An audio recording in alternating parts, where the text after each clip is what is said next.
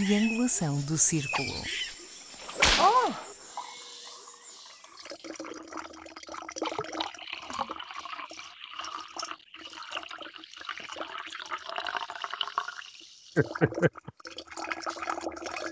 Ai, ai.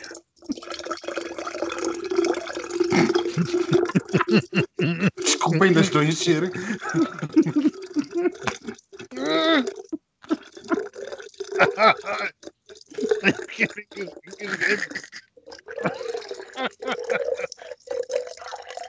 Agora sim está cheio. Agora sim está cheio. Ai, ai. Ai, tá bom.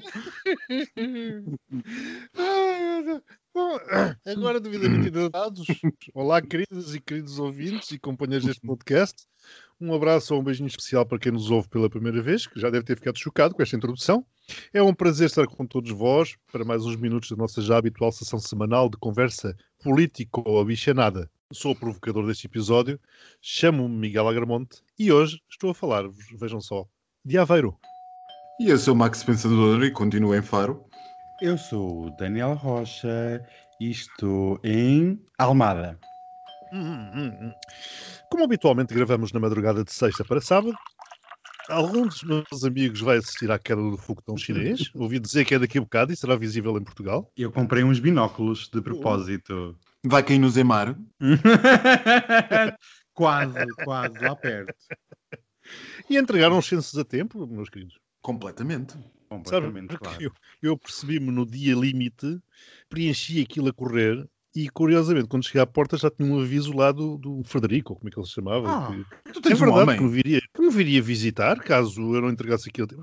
Eu Ah, ainda Frederico. estava dentro do prazo, mas já está, se eu soubesse. Se soubesse, não tinhas entregue nada. Mas porque é que ela tem direito a um, a um homem e eu tenho direito a uma galinha? Ah, Não isso é uma vergonha. Sei, mas eu guardei o papel porque tem o telemóvel dele. Ah, partilha aqui com a gente. Bom, uma vez mais sem tema principal, mas com uma semana rica em pequenos temas e por termos tido excelentes feedbacks, vamos dar início à nossa conversa. E vamos começar já com o Correio dos Ouvintes. Ainda mal o episódio anterior tinha sido publicado eh, no passado domingo e já estávamos a receber feedbacks. Este foi um deles. À segunda parte do Portugal em Direto. A Polícia Judiciária deteve seis pessoas suspeitas de terem acedido a contas bancárias através eh, do crime de phishing.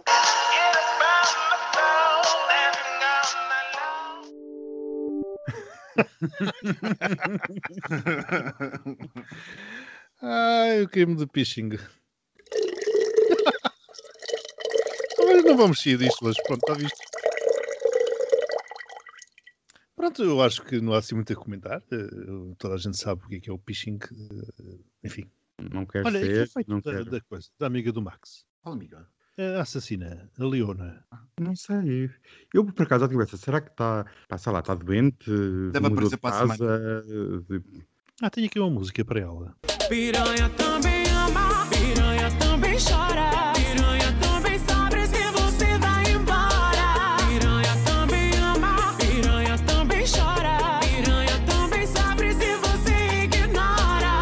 Temos dois áudios hoje, eh, um trazido por mim, que se os nossos queridos ouvintes se recordam, na Gazeta dos Dias Úteis da sexta-feira passada, eh, foi referida à história da requisição civil de Zemar, ou Zemar, ou como lhe queiram chamar. Ora, de lá para cá, esta novela foi tendo capítulos diários, uns mais cómicos, outros mais ridículos, outros mais inverosímeis. Enfim, episódios para todos os gostos. E, portanto, o áudio que vos trago são dois breves excertos de uma entrevista em direto, na passada quarta-feira, ao representante dos trabalhadores do referido empreendimento turístico, que, claro está, também tinha algo a dizer. trabalhadores, não querendo ser parte do problema, também ah, temos a consciência, acima de tudo, que o- os direitos das pessoas têm de ser, têm de ser ah, cumpridos. Mas os direitos dessas pessoas estão a interferir com os nossos, que é o direito ao trabalho, que é o nosso, Zemar, aqui, 100 pessoas, cerca de 200 durante o verão. Ahm, temos contas para pagar, empréstimos bancários, como os senhores sabem, e nós, infelizmente, o Zemar sempre nos pagou os ordenados, nunca falhou. Até que ponto será aceite que uma família típica portuguesa venha passar férias? O empreendimento que nós vendemos como sendo seguro para todos, seguro para as crianças, até que ponto essas famílias queiram vir passar as suas férias num local onde estejam outras famílias que não comungam dos mesmos hábitos eh, e dos mesmos regimes e, e na situação em que estão. Ora bem, eh, confesso que tive que parar um bocado para conseguir assimilar o caudal imenso de barbaridades que o homem proferiu. Com tal volume de excrementos debitados em tão pouco tempo, eh, está pronto para ser candidato pelas listas do Chega por Odmira. Mas vamos lá destrinçar a nojeira. Começa por dizer, não querendo ser parte do problema, mas depois fica por ali. Meu senhor, lamento informar, mas só essa introdução falhada já demonstrou ser claramente parte do problema. E aqui entre nós, que ninguém nos ouve, desconfio que esteve minutos antes a repetir frases bonitas para dar o ar de intelectual, mas depois esqueceu-se do resto. Depois a coisa vai descambando. Quando entra no registro, não sou racista, mas afirma que os direitos das pessoas têm de ser cumpridos, para depois, como não podia deixar de ser, acrescentar o famoso mas, porque os direitos dessas pessoas estão a interferir com os deles. Alguém que explica ao senhor que uma sociedade é composta por uma série de direitos que interferem uns com os outros, naturalmente, mas que, nas ditas evoluídas sociedades, claro está, há uma hierarquia de direitos e que ele está errado. Depois vem o que mais adorei. A típica família portuguesa que vai passar férias e que se depara com um local onde estão outras famílias que não comungam dos mesmos hábitos e dos mesmos regimes. Faltou dizer que a família é composta por portugueses de bem, portanto, de xenofobia estamos falados. Depois assinou com a falta de segurança para as crianças, de onde concluo que para o senhor imigrantes são bandidos, e remata com a situação em questão, que presumo querer dizer infectados. Marcelo respondeu bem a este tipo de pessoas que se esquecem de que Portugal é um país com uma enorme imigração, que tem atravessado gerações e que continua no dia de hoje. E interrogo-me o que achariam se as pessoas nos Estados Unidos, Reino Unido, França, Alemanha, Países Baixos, Luxemburgo, apenas para citar alguns exemplos que me vêm à cabeça assim de repente, dissessem dos imigrantes portugueses o que este representante dos trabalhadores da Zemar disse dos imigrantes que lhe garantem a comida nos supermercados. Uma vergonha atrás de outra. Primeiro ri, depois chorei, porque isto é inqualificável. Vindo de um suposto representante dos trabalhadores, as palavras são nojentas, com o lema de salvem as crianças. Eh, Quando ouvi isto pela primeira vez, até disse palavrões, porque isto é verdadeiramente obsceno. Quando dizem em marchas e na televisão que não há racismo, que não há xenofobia em Portugal, basta ouvir este pequeno certo e está comprovado. Espero que o Dr. Rui Rio tenha, tenha visto isto. De certeza, olha que Miguel falavas que poderia ingressar nas listas do Chega, mas eh, poderá ingressar nas listas do PSD. Mas isso são outras histórias. Mas a solução para isto, a mais rápida, eh, foi como o Max falou há uns, uns episódios atrás, isto só lá vai com um pano encharcado nas trombas. Um pano, um pano de snack bar encharcado. Snack bar para dar o ar. daqueles, daqueles panos de. Eu só tenho uma coisa a dizer. Feitas as contas, eh, cada um dos proprietários, eh, os- atenção, pseudo-proprietários, não são proprietários, têm um direito de utilização de superfície de uma coisa que não é deles. Mas pronto, isso é outra questão. Ahm, cada um dos, vamos chamar-lhes proprietários, deve a cada português, portanto, nós somos ah, 10 milhões, não é? Eles devem 40 milhões. É fazer as contas. Quanto é que isso dava em, em investimentos em criptomoedas, Daniel? Muito. 4 euros dava, qua- dava quantas, quantas, quantas bitcoins? Eu não sei, mas Zero cada, um, cada um destes senhores, 0,000. cada um destes senhores deve-nos 4 euros. O Estado é o maior eh, credor na insolvência da Zemar. Eh, e 24 devedores que devem bastante ao resto do país, na sua qualidade de devedores e contribuintes para, para, para a desgraça de gestão que foi a Zemar, eh, estão a bloquear os, os serviços noticiosos deste país há uma semana. 24 pessoas estão à porta de um resort a dizer que este país é uma ditadura. Se a população da Cova da Moura fizesse a mesma coisa cada vez que a polícia lá aparece para impor uma norma e dissesse que este país era uma ditadura, provavelmente as mesmas pessoas que estão a chamar a este país uma ditadura reagiriam dizendo que são apenas pessoas que não querem respeitar a lei e que estão contrárias à lei e que estão contrário ao Estado de Direito.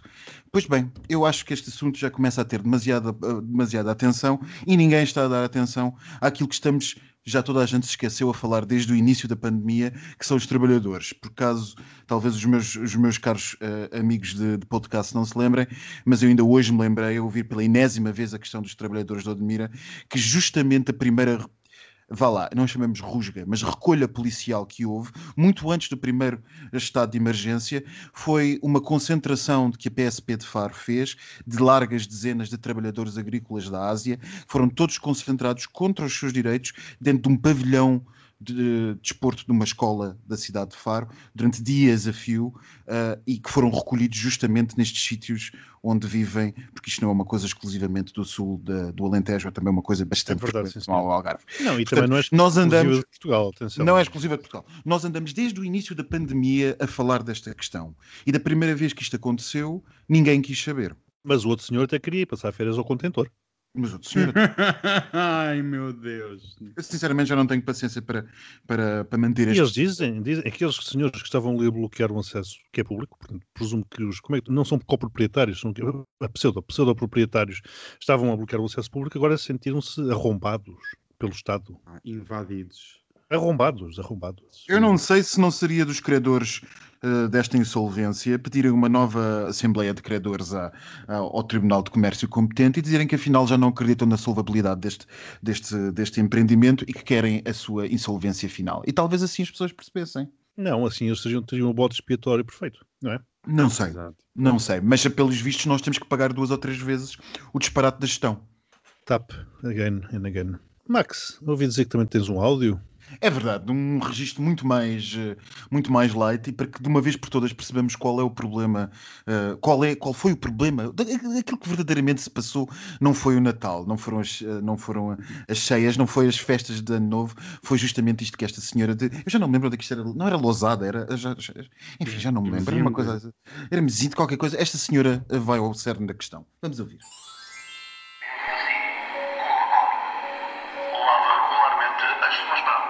Os apelos difundidos pelo JIP da Proteção Civil Municipal que percorre as ruas de Valongo indicam que a pandemia no Conselho está acima da linha vermelha. Na avaliação que ditou o último desconfinamento, foram registados 154 casos de infecção por Covid-19 por 100 mil habitantes, mais 34 que o limite exigido para dar mais um passo no desconfinamento. O comércio continua assim a funcionar a meio gás.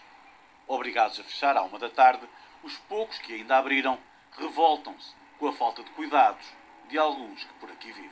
festas e os ajuntamentos e as trocas dos casais e essas coisas todas, que a gente não tem culpa disso, nem, nem, nem, nem é nada com a gente.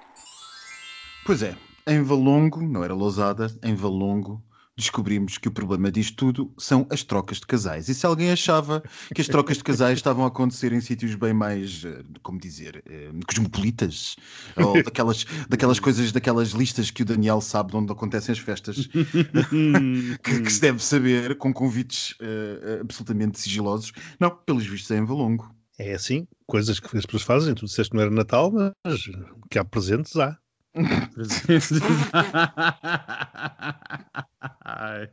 Mas lá no fundo, no fundo, a senhorita tem alguma razão, porque todos os nossos atos têm consequências e uma festa ilegal também tem as suas consequências, que é um spreader event. Por isso, pronto, o que é que nós podemos dizer sobre isso, não é? A carne é fraca. Numa semana em que tivemos a certeza de que o Chega e o PSD querem fazer da política um reality show, a avaliar pela forma como andam os candidatos às autárquicas, vimos um pouco de tudo.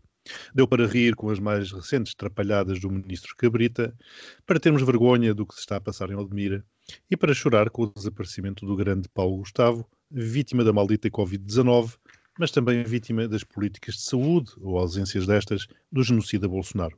Mas como Paulo Gustavo realizava-se a rir e a fazer rir todos nós, aproveito para relembrar o agricultor belga que esta semana decidiu afastar uns metros uma pedra que lhe perturbava o caminho do trator e, com isso, desviar a fronteira franco-belga.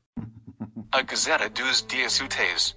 Segunda prestes a ser impedido de entrar no empreendimento turístico Zemar, o advogado dos proprietários falou com o bastonário da Ordem dos Advogados, que, por sua vez, ligou ao presidente Marcelo. Este, por seu lado, falou com o ministro da Administração Interna, que lá avisou a GNR que era só para fazer perguntas de circunstância. Na terça, Ayuso arrasou em Madrid. O PP conseguiu sozinho mais votos do que toda a esquerda junta. O Ciudadanos desapareceu do mapa, tendo perdido todos os seus deputados, e Pablo Iglesias apresentou a sua demissão de todos os cargos políticos do Podemos. Na quarta, Joe Biden veio defender em público o apoio ao levantamento de patentes das vacinas contra a Covid-19. Esta posição histórica dos Estados Unidos da América foi imediatamente aplaudida pela Organização Mundial da Saúde, mas a Alemanha, maior exportador europeu das vacinas, já se posicionou frontalmente contra. Na quinta, continuou a saga da ilha de Jersey, com a França a ameaçar cortar a luz à ilha britânica caso os acordos de pescas não sejam desbloqueados, tal como se esperava à luz do Brexit, e o Reino Unido a exibir duas embarcações de guerra para marcar posição. Sexta, o Reino Unido colocou Portugal na restritíssima lista verde de países em relação aos quais os seus cidadãos não precisarão de fazer quarentena ao regressarem a partir do próximo dia 17. São pouquíssimos os países que integram a tal lista, estando de fora Espanha e França, por exemplo. Grande é semana. Era o que faltava, grande semana. Grande semana. Bravo, bravo. Sobretudo para o advogado da Zemar. Então é, então é exatamente por aí que vamos começar, Max. Vamos lá. Vocês adoram pôr-me em choque com as regulações da profissão, não adoram? Não, não. Eu não posso comentar casos concretos, mas comentando casos concretos vou dizer o seguinte: se isto não é definição de nepotismo, eu não sei o que é que será.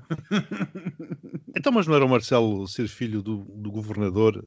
Pois, eh, mas é que entretanto esta semana também temos mais outro, outro exemplo. Eh, aqui talvez. Enfim, eu não sei, eh, talvez ser filho do governador seja mais o caráter hereditário do poder português.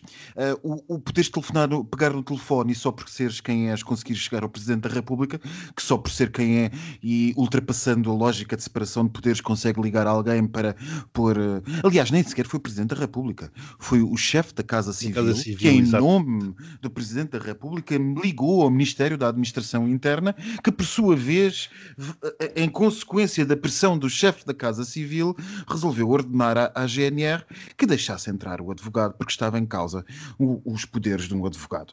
Por amor de Deus. Eu tenho tantos casos no, no meu, no meu escritório que eu adoraria que o chefe da Casa Civil de Belém me telefonasse para me dar uma ajudinha, não era? Mas, é, mas qual é o, o teu indicativo? Não é O meu- 2-1, pois não? Pois. Não, não é dois um. Pois é. É porque aquilo foi tudo chamada local. Exato. chamada local. Não, não sei. Eu dou zero pontos. Isto é uma absoluta, inenarrável vergonha e é bem mais grave do que à partida pode parecer. A- a- aos olhos de alguém que esteja fora pode parecer um pequeno fé de verro, mas não é.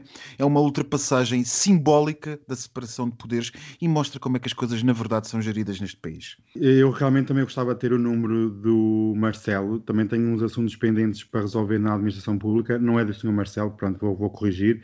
É da Casa Civil. Mas adorava ter esses contactos. Isto vale ouro, mas não, eu sou um desgraçado sem contactos nenhuns. Isto é a Portugalidade no seu esplendor máximo. Ora, vamos lá ligar eh, para Belém para ver se no, no chafa desta, para ver se dá o jeitinho para resolver a situação.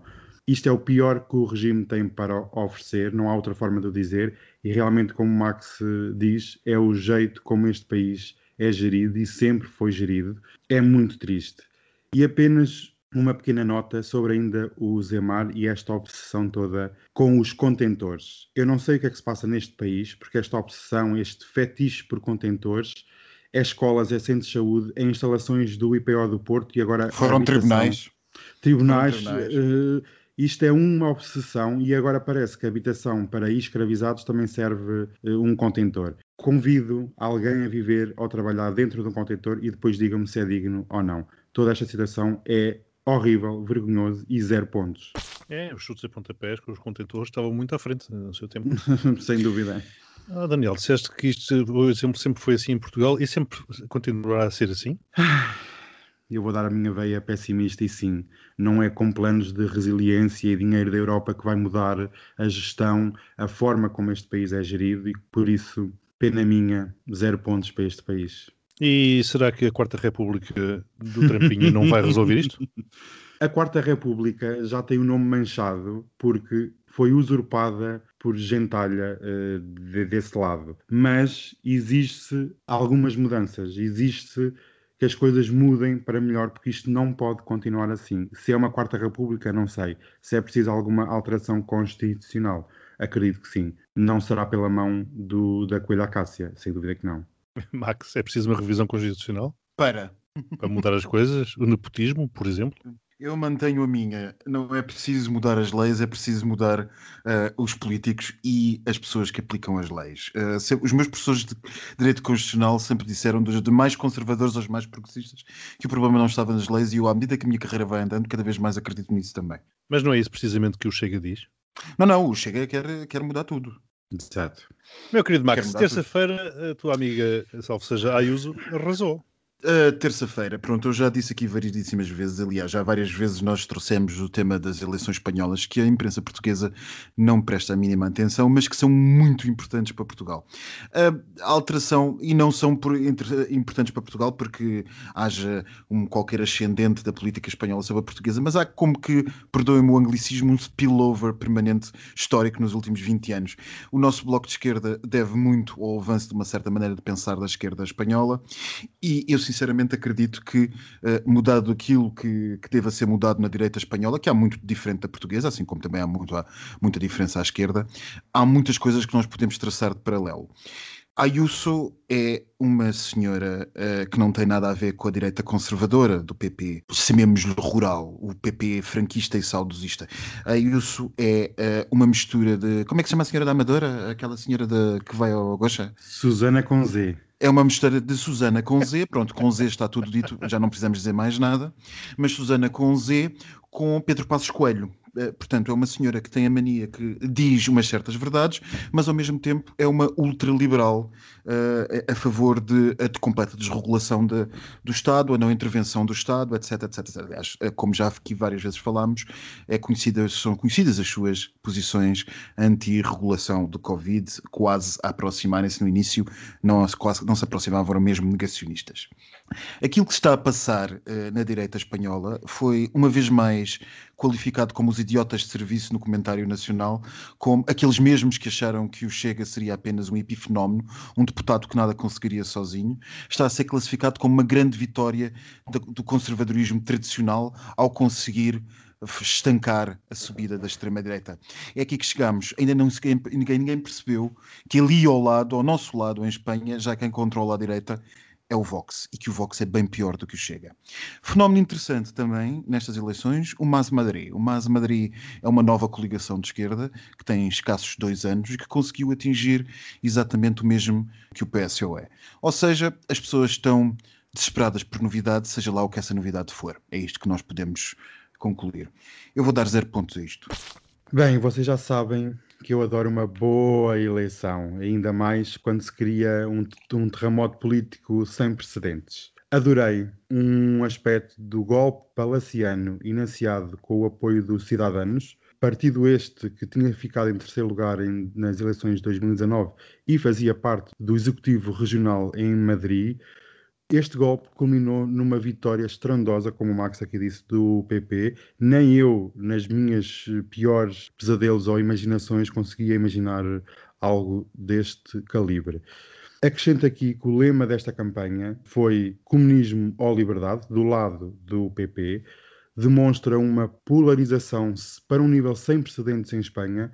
Esta polarização também foi muito impulsionada com a candidatura do Pablo Iglesias e estes lemas, comunismo ou liberdade, parece que começam a fazer escola em Portugal com esta história do Zemar e do PREC do século XXI. Eu acredito que poucos ficam bem nesta fotografia eleitoral, em especial o Pablo Iglesias, por quem já não nutria qualquer simpatia, mas foi o seu fim político e também eh, não fica bem na fotografia o primeiro-ministro Pedro Sánchez. O PCOE teve um péssimo resultado em Madrid. Também penso que também perde o Vox porque não consegue capitalizar o descontentamento que foi ganho pela Ayuso. É um grande adeus para os cidadãos, adeus, adeus, adeus, e pronto, e E veremos desculpa, como é Daniel, fica. e desculpa, Daniel, uma, uma lição para a iniciativa liberal. Quando o Um- eleitorado- Exatamente. Eh, Quando o eleitorado te percepciona mais como direita do que aquilo como te apresentaste, de- que te apresentaste supostamente centro e coexistente e tudo, e na verdade acabaste por ser visto como direita, apenas uma substituição do Partido Popular, o eleitorado manda-te às ortigas quando a coisa eh, se torna mais fraturante. E foi o que aconteceu. A iniciativa liberal talvez deve aprender com isto. E é aqui que tocas também num ponto interessante que quando falavas na tua intervenção de quem controla a direita é o Vox, pois a saída dos cidadãos do Executivo de Madrid e supostamente a nível nacional irá quase desaparecer, torna quase inevitável que um futuro governo espanhol liderado pelo PP terá sempre que ter o apoio do Vox. E quando chegarem ao Palácio da Moncloa, meus amigos, nada os irá deter. Por Exatamente. isso eu só tenho a dar zero pontos. Está mal de pontuação. Mas, Daniel, eu não concordo contigo quando dizes que o Vox foi perdedor destas eleições. Pelo contrário. O Vox continua a consolidar, quer dizer, pode, pode ter tido menos votos eh, do que, do que outros partidos, mas continua a consolidar a sua, a sua votação e, acima de tudo, continua a reforçar eh, a sua existência enquanto peça-chave para poder fazer a diferença entre a governabilidade ou não de um bloco de direita.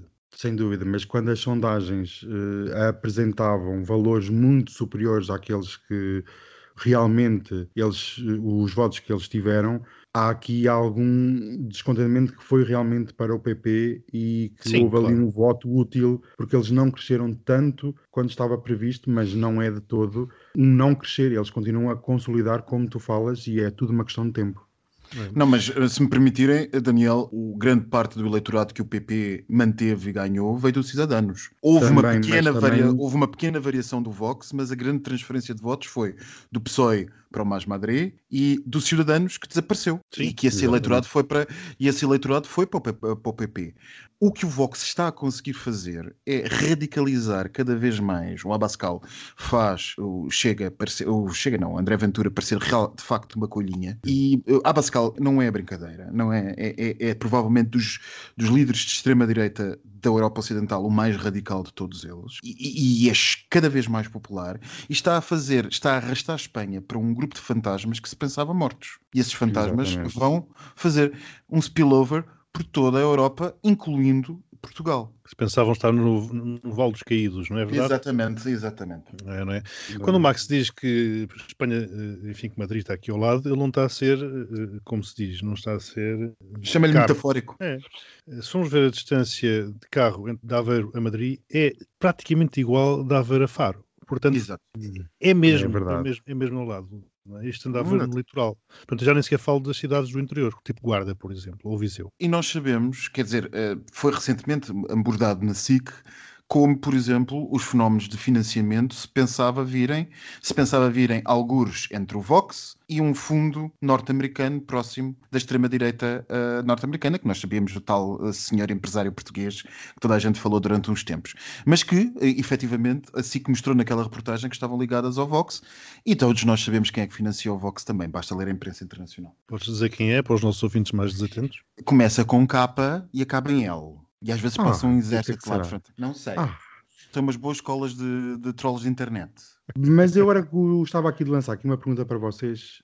Imaginemos que o líder do PP, o Casado, que eu adoro muito, é deposto pela Ayuso, porque ela realmente, esta vitória foi de tal forma estrondosa que a popularidade dela é nacional e fortificou-se nesta eleição. A criatura numa- volta-se contra o criador. Sim, sim, mas é o que está previsto Exatamente. acontecer. Mas agora imagina que realmente a senhora toma conta do PP a nível nacional. Numas futuras eleições, ela consegue capitalizar os votos do Vox, tornando um discurso do Vox mais soft, não tanto agressivo.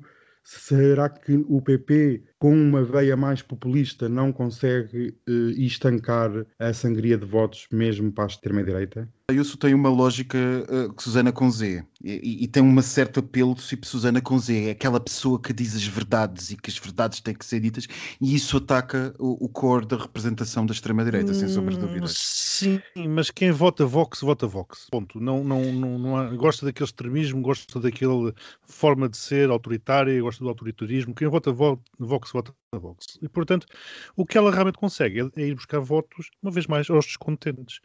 E, e é isso, creio que, que nos espera a todos. Mas os descontentes, Miguel, os descontentes são quem hoje em dia? O que nós estamos a perceber, justamente enquanto estamos a gravar hoje, uh, estamos a gravar hoje, está a ser a contagem dos votos no, no, Reino Unido, por exemplo, onde as regionais e as locais estão a ser uh, francamente ganhas pelo Partido Conservador.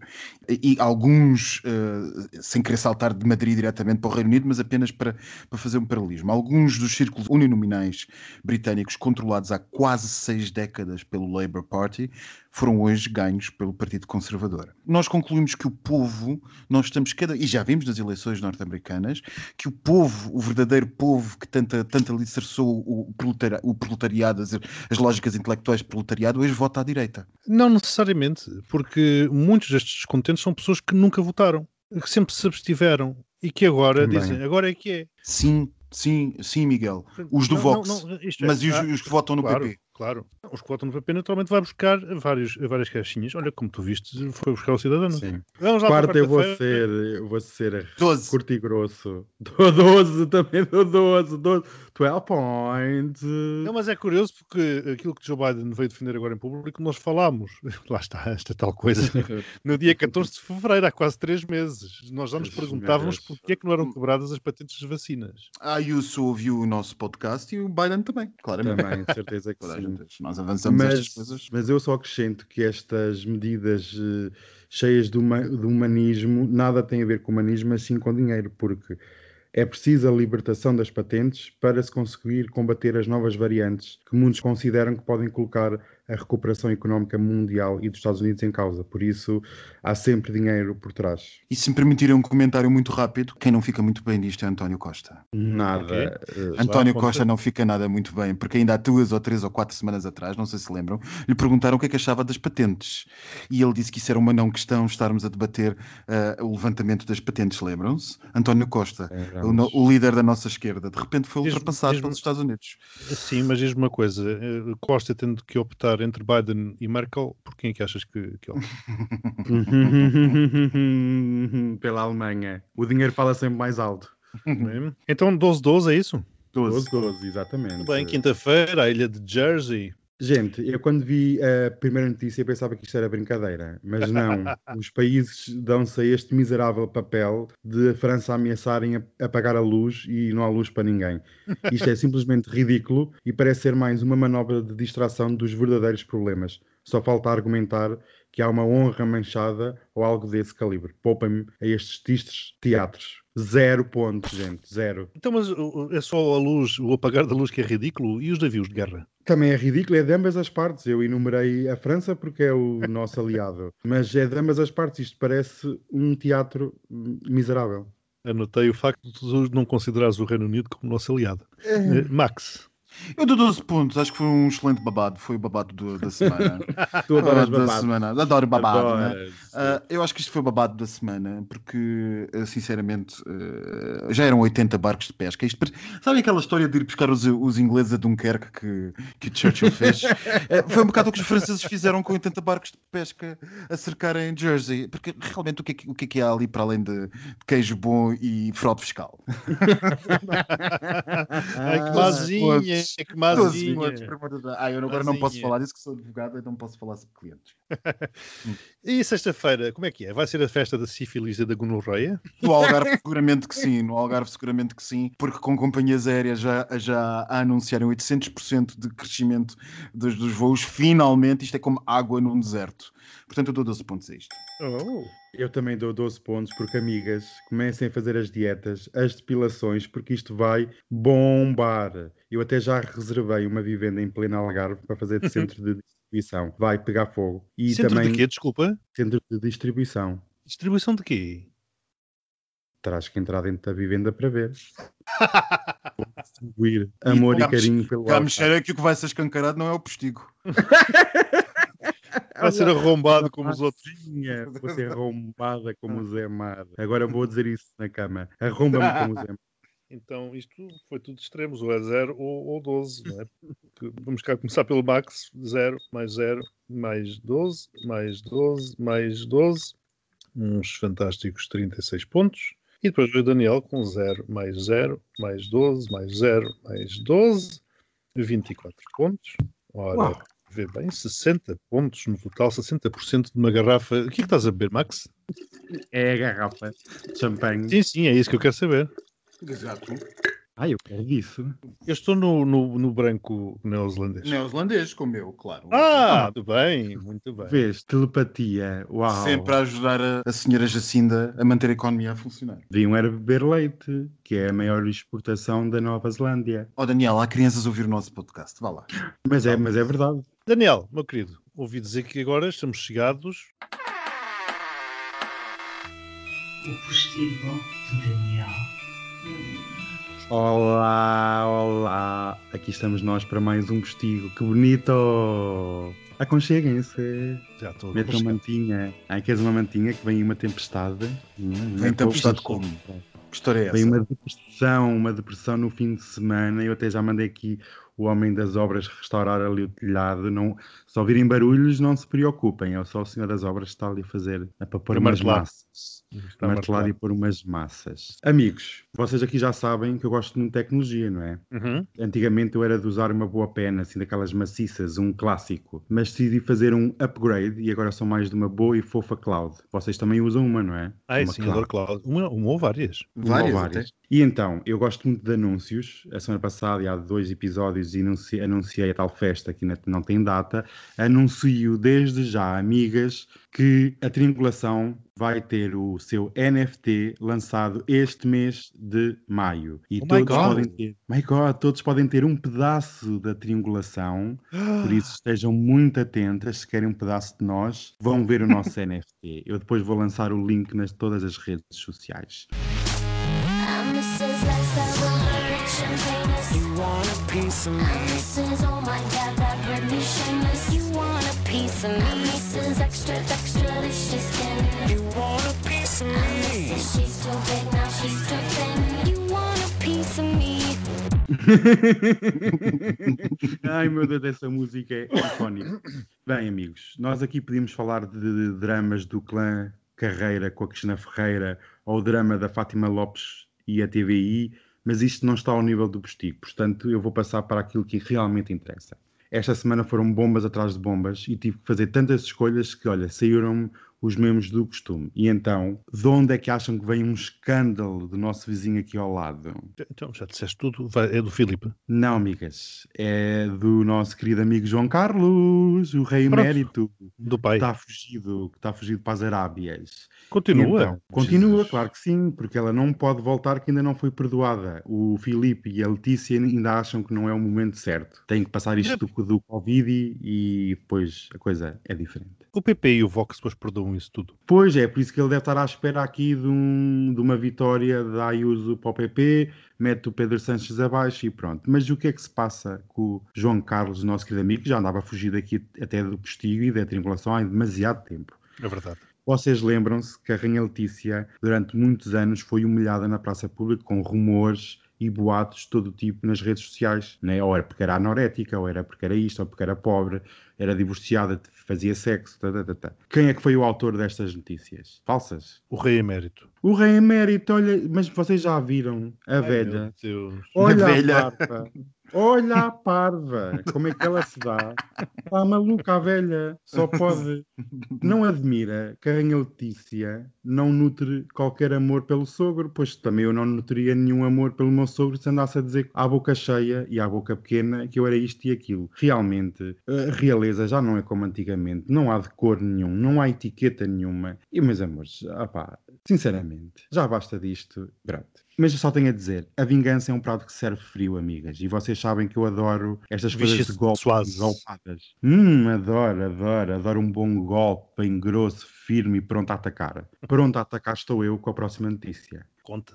Hum, é de um- sobre uma pessoa super gira e rica. Vejam lá. É um Mili? Hum, estás lá perto. É o, É o Bill o- Gates, amiga. O, o, o quem? O Bill Gates. O quem? O Guilherme Portão. Guilherme Portões. Guilherme Portões. Amigas, amigas, começou a caça e que vence a melhor na corrida. Eu aviso já que já tenho voo marcado para os Estados Unidos na próxima semana.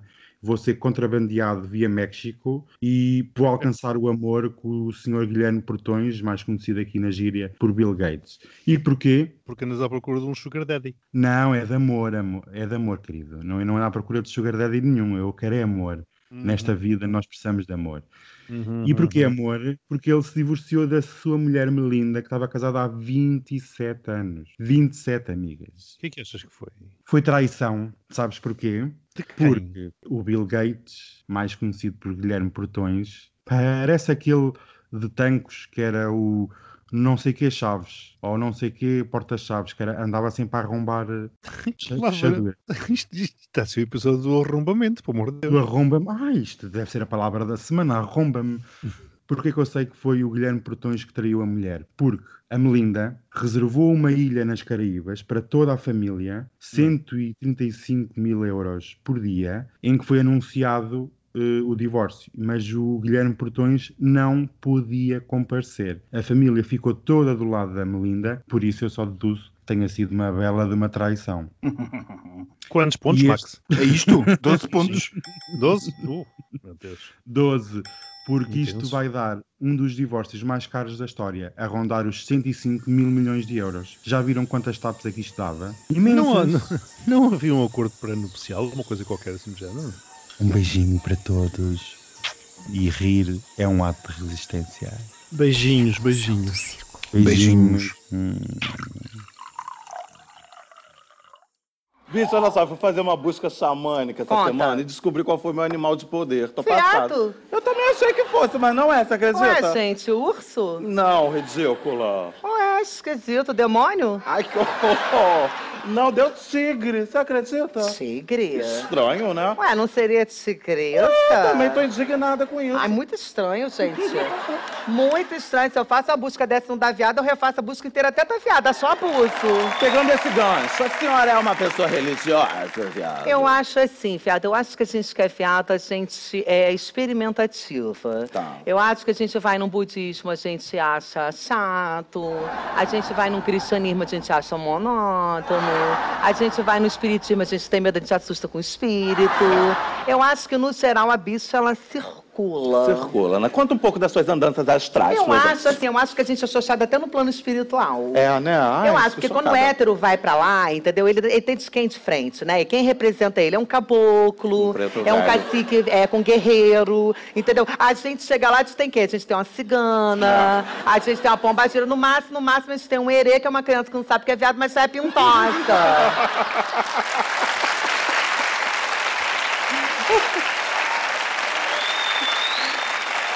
Eu tenho uma pombagira sinistra, mas abafa o caso. Olha só, quando você era pequena, você brincava com os meninos ou você já era discriminada?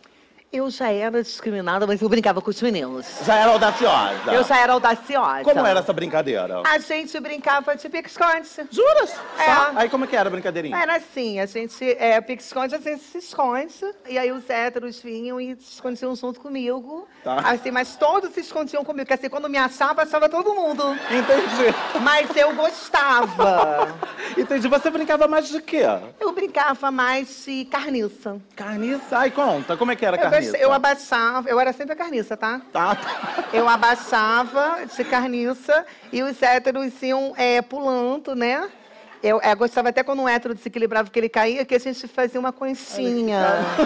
Ficava mais tempo. Ficava mais juntinho, tempinho com o hétero. Entendi. Agora, olha só, estudei para fazer essa entrevista, tá? Tá. Queria te perguntar outra coisa. Você acredita que o patriarcado regula a sexualidade feminina e, ao mesmo tempo, estimula a postura predatória no homem? Ah, vai a merda, né, gente? Eu não vou responder isso, não. Gente.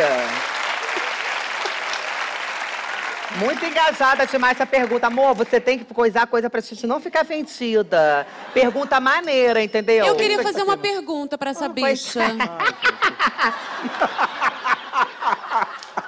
Fala, Que é garota. bem bicha mesmo, né? Ela quer Vai morrer? gongar? O que, que é? Eu tô entendendo. Eu queria saber, bicha, se você nunca pensou em ser hétero.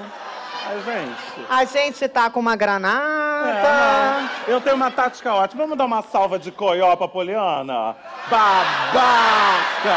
Ah, eu, hein? Aceito. Ah, eu é Money. House lá de São Gonçalo. Pra encerrar essa entrevista maravilhosa, eu queria que você deixasse um pensamento, uma frase, uma música, pode ser até um ponto de macumba. Eu vou deixar um viral aqui porque a gente viraliza, tá? É, eu queria pedir pra você que é bichinha, que tá em casa, né, que tá mandando um recadozinho no WhatsApp pra outra bichinha amiga, pra você não mandar áudio, tá? Porque o áudio, quando a bicha tá dentro da van e ela abre o áudio, a van descobre que a gente também é pintada. Decreta que a gente.